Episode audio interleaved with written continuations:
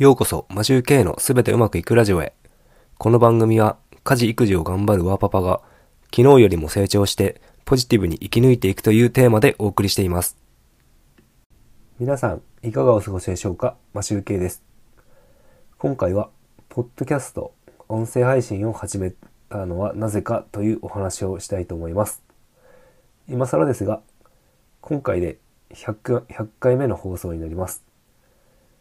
音声配信、ポッドキャストを始めた理由を100回になるまでお伝えしておりませんでした。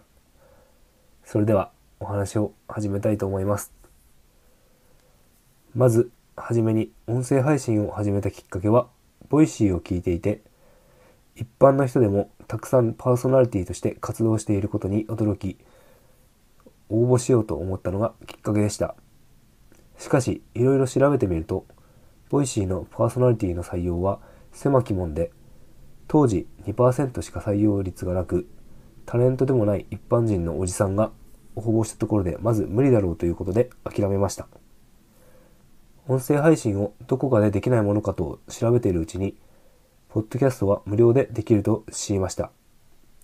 そして調査をしていくと、アンカー FM で収録するといろんな媒体に同時発信することができることをまず知りました。それで、ポッドキャストの音声配信を始めました。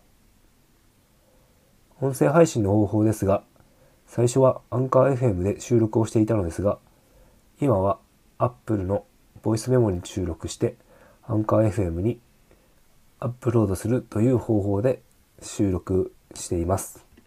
スタンド FM にはアンカー FM からエクスポートして、ポッドキャストとして収録した音声をそのまま使っています。さて、本題です。ポッドキャストを始めた理由はいくつかあります。一気に読み上げます。アウトプットのため、説明が上手くなりたい。話し方が上手くなりたい。一緒に成長していける仲間が欲しい。誰かの助けになることを伝えたい。発信することで今後のビジネスにつなげたい。ボイシーのパーソナリティになるため。影響力をつけるため。今のところ以上が目的となりますが、また目的は増えるかもしれません。現時点ではまだ番組の放送が100回と少ないです。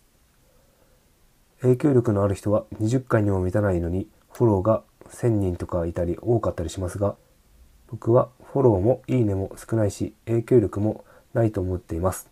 というか、今はありません。他の人の番組は注目されたり上位表示されているのになぜ自分の番組は伸びないのかなど悩んでしまうこともあります。果たして100回ほど放送してみて自分は話し方が上手くなっているのかという疑問もありますが前よりはスムーズに気持ちが楽に収録できるようになってきてる気はします。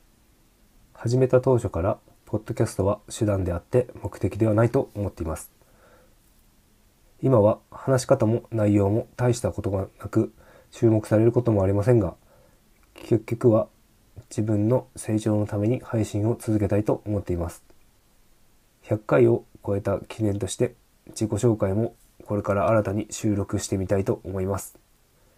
以上が音声配信をする理由の回でした。今回はこれで終わりたいと思います。いつも聞いていただきありがとうございます。それでは今日も良い一日をお過ごしください。マシュウケイでした。